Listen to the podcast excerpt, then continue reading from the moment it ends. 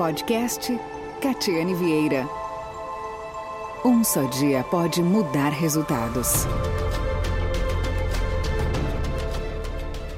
Olá, sejam muito bem-vindos, bem-vindas ao podcast O Novo Eu. Eu sou Catiane Vieira e depois da última temporada, que carinhosamente chamei de Protagonizando a Sua Melhor Versão, estou começando uma nova temporada onde vamos falar sobre carreira. E o que eu quero dizer com isso? Que eu vou abordar temas e trazer convidados que ajudem você que está me ouvindo. Nós vamos trazer dicas e técnicas que possam lhe ajudar em habilidades relacionadas ao seu desenvolvimento profissional.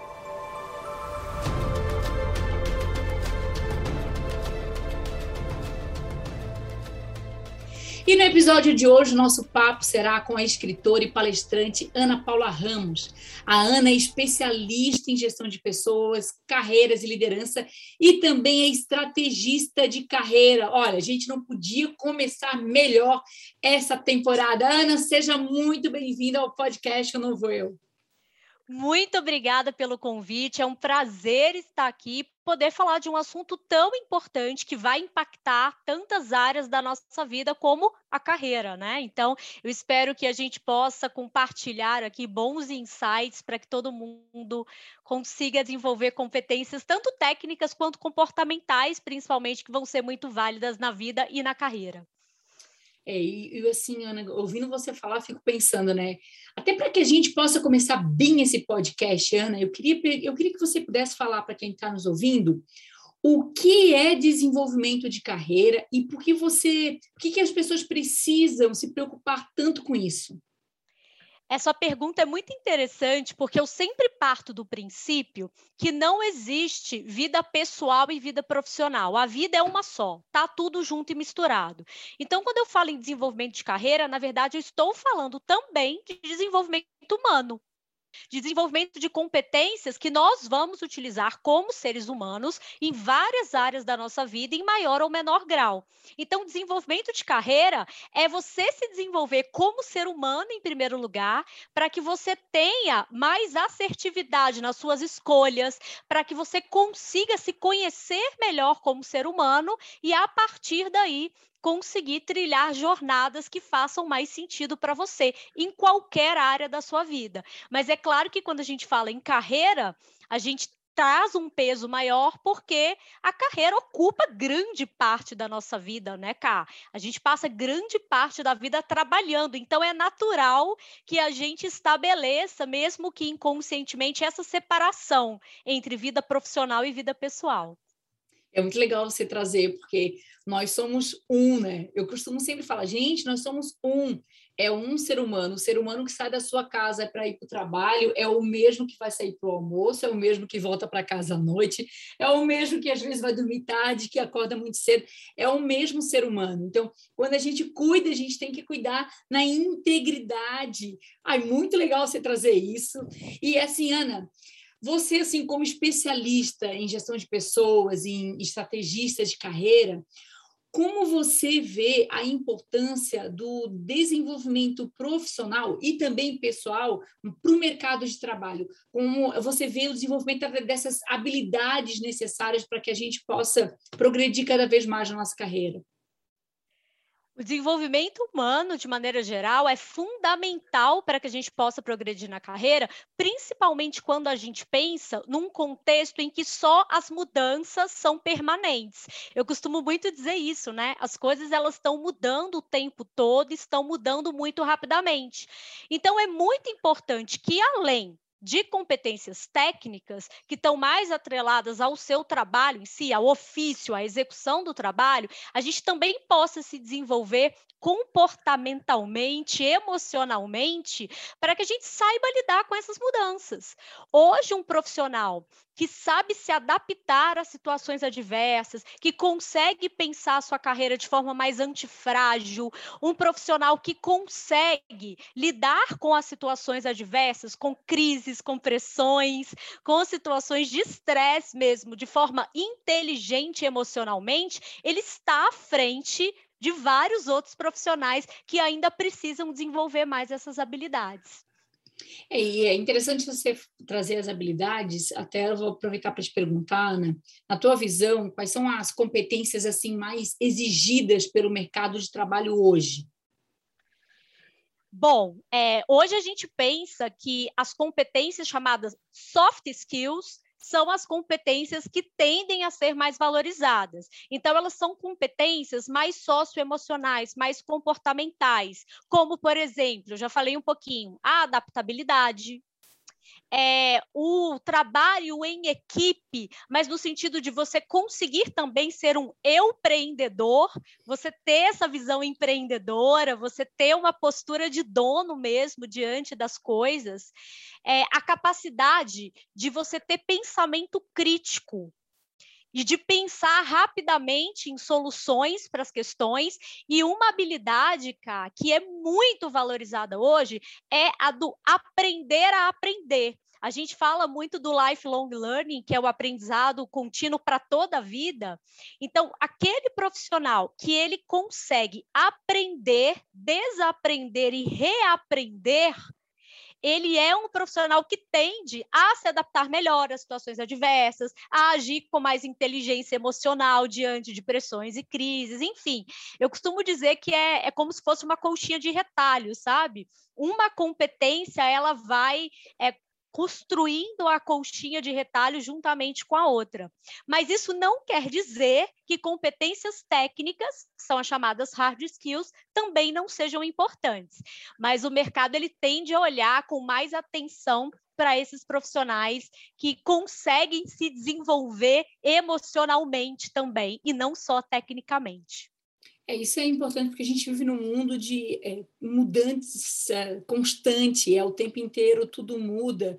Aquilo que valia para você ontem não vale mais hoje. A gente muda, porque com o passar do tempo nós vamos amadurecendo, nós vamos desenvolvendo novas, novas habilidades. Então, estar adaptado e você ser reconstruído, tipo, você aprender a desaprender e aprender de novo, é fundamental para quem quer tem um, um, um, programa de carreira ou que tem alguma ideia de alguma coisa que quer alcançar, porque senão não vai.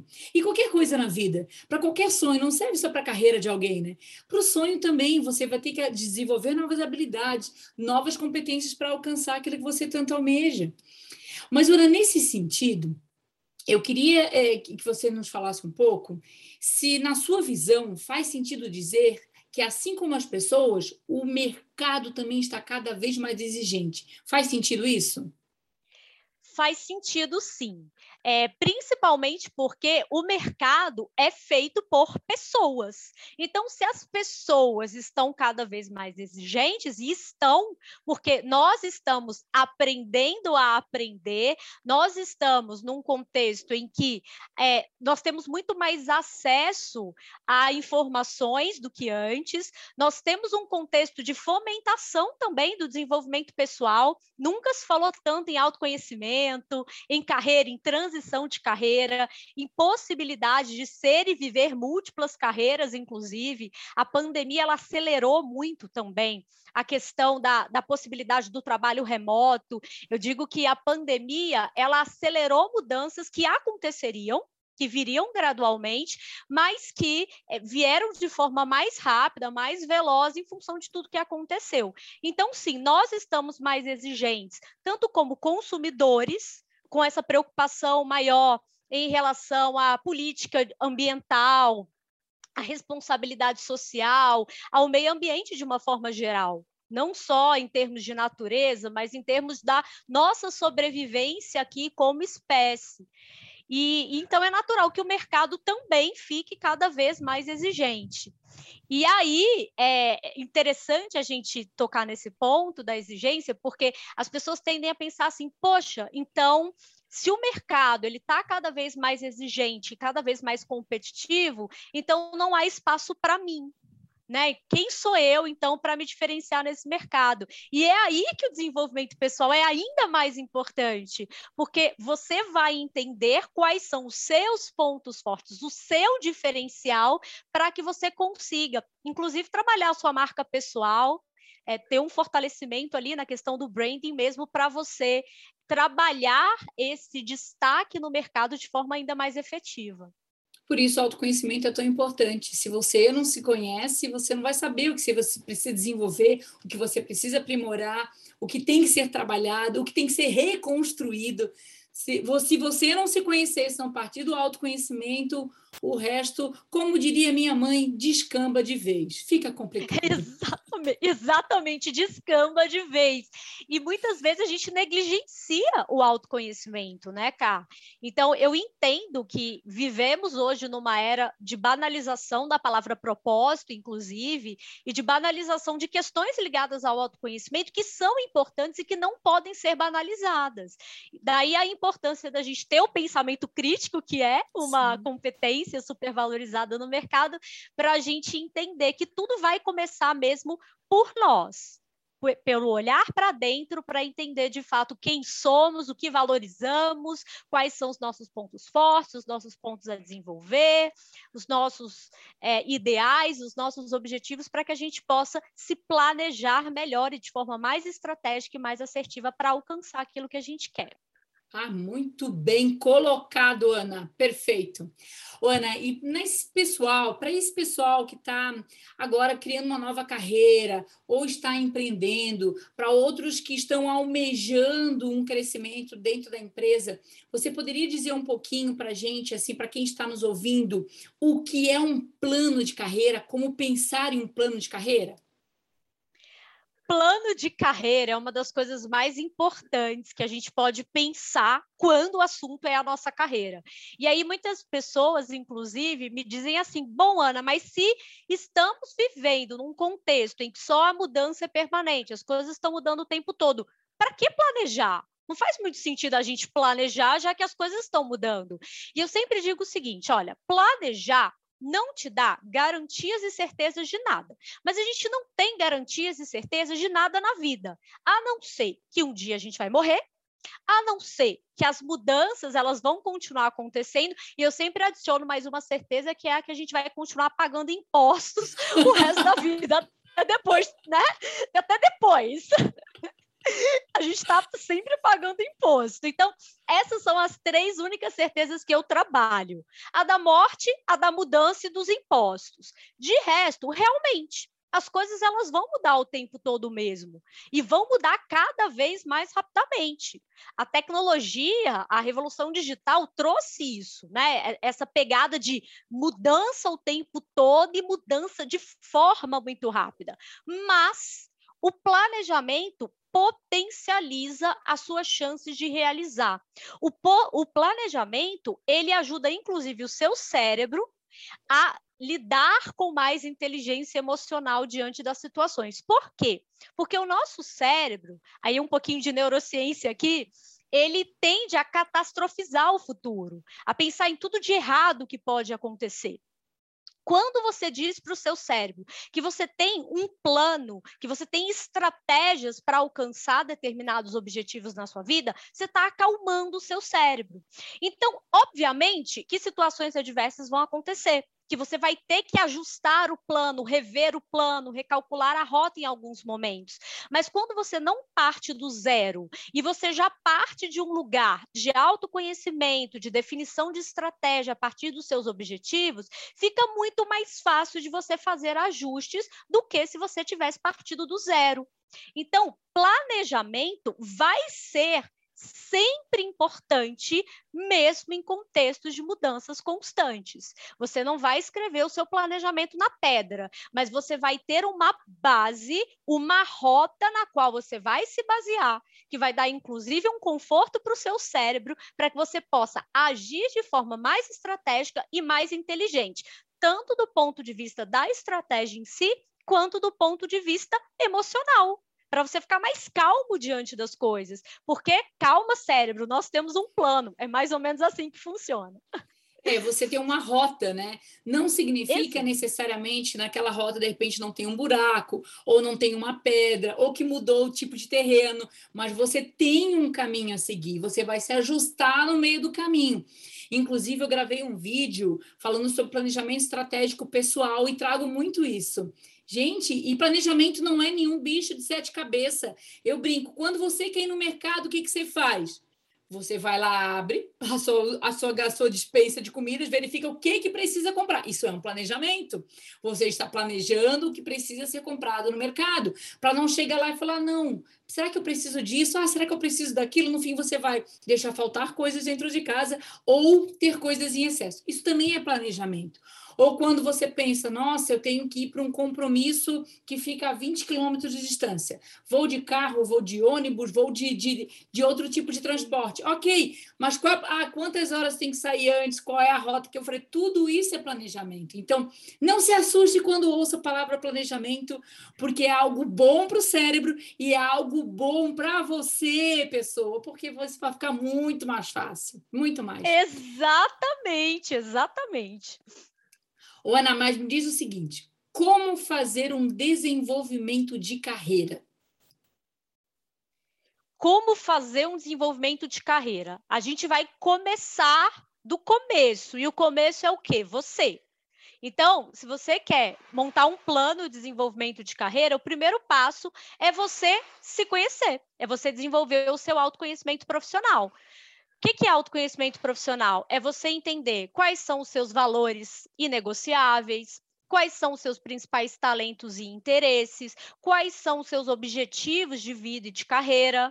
Feito isso, aí sim você vai explorar as oportunidades existentes no mercado externo e porque explorar oportunidades existentes no externo. Porque primeiro você fez uma investigação interna. A partir daí, você vai visualizar o que, que, o mercado te oferece em termos de oportunidades que se alinham a essa investigação prévia que você fez.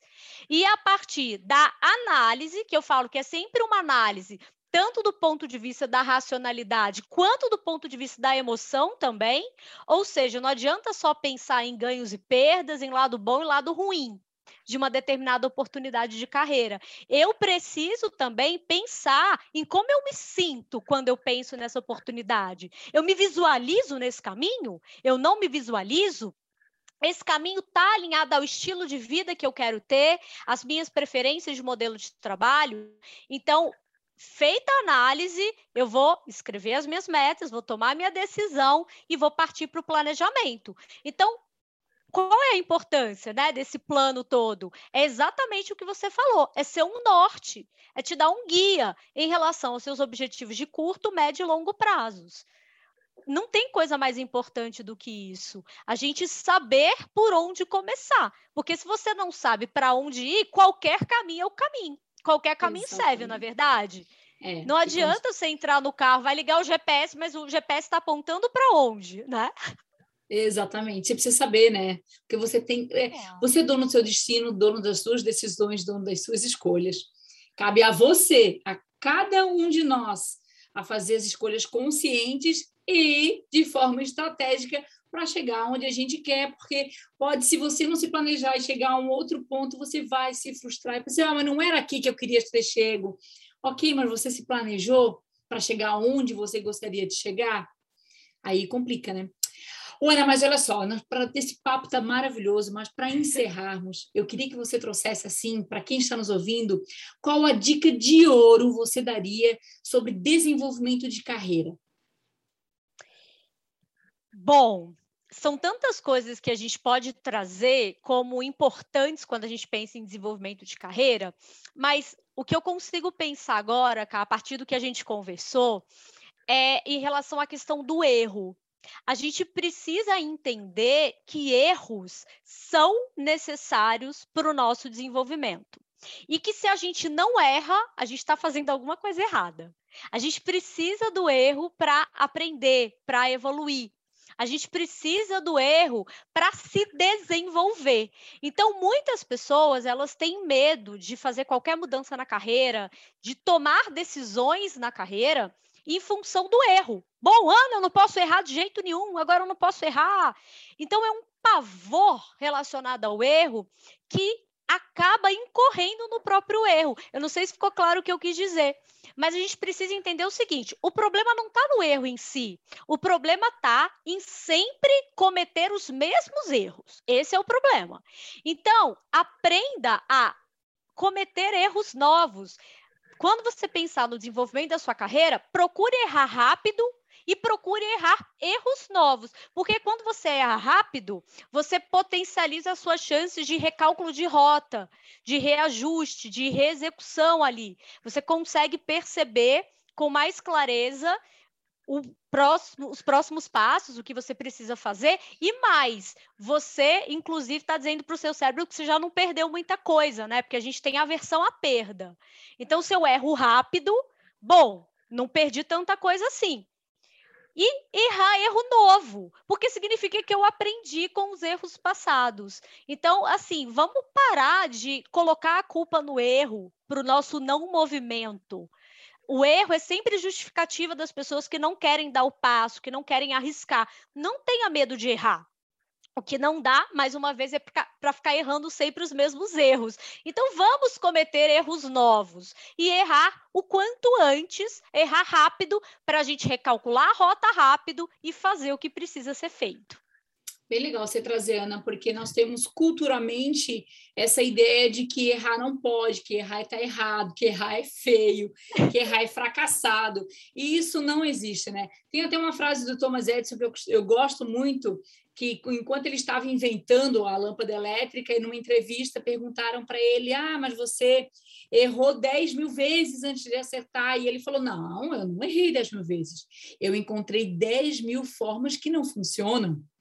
Então, ele aprendeu, ele errou erros novos, como você trouxe. Aprendeu com os erros e, e saiu seguindo. E a vida é assim: a gente não vai acertar 100% das vezes, como a gente também não vai errar 100% das vezes. A gente tem que aprender a errar. É como, é, como, é como a gente aprender a andar quando é criança. Você deu o passo uhum. errado, você caiu, mas você levantou e continuou seguindo adiante, e hoje nós estamos aqui. Ana, que delícia de entrevista! Eu Amei também! A tarde inteira! Adoro, Ana, muito, muito obrigada por estar aqui conosco hoje. Tenho certeza que quem está nos ouvindo está amando tudo isso. O prazer foi meu. Passou tão rápido que eu nem percebi. E agradeço muito, eu espero ter contribuído com vocês de alguma maneira. É, parece até um pouco paradoxal a gente falar, né? Que não tem nada de errado com o erro em si. Mas é para a gente entender que, tudo bem, a gente não gosta de errar, ninguém gosta de errar, mas o erro vai fazer parte do seu desenvolvimento. Só evolui quem aprende. E só aprende também quem já errou um dia, não é verdade? Então, é muito obrigada, Ká. Muito obrigada mesmo pelo convite. Imagina. Gente, olha só. Então chegamos ao fim desse podcast. E aí, fala para mim, o episódio foi útil? Olha, tem muito mais informações com dicas e técnicas sobre comportamento e desenvolvimento rolando nesse momento nas minhas redes sociais, em uma série de conteúdo para lá de úteis. É só você me acompanhar no perfil Catiane Vieira Oficial. Quero aproveitar e fazer um pedido. Se você gostou, tire um print desse episódio em qualquer plataforma que você esteja me ouvindo e me marca nos stories, marca a Ana também, porque o perfil dela tá na legenda e diga exatamente, diga para nós exatamente o, o que foi útil para você, o que você gostou. Eu quero te conhecer melhor e quero saber quem está me ouvindo, ok? A gente se vê no próximo episódio, gente. Grande beijo. Ana, beijão para você. Até mais, pessoal. Tchau. Você ouviu mais um podcast Catiane Vieira. Fique ligado, a qualquer momento tem mais.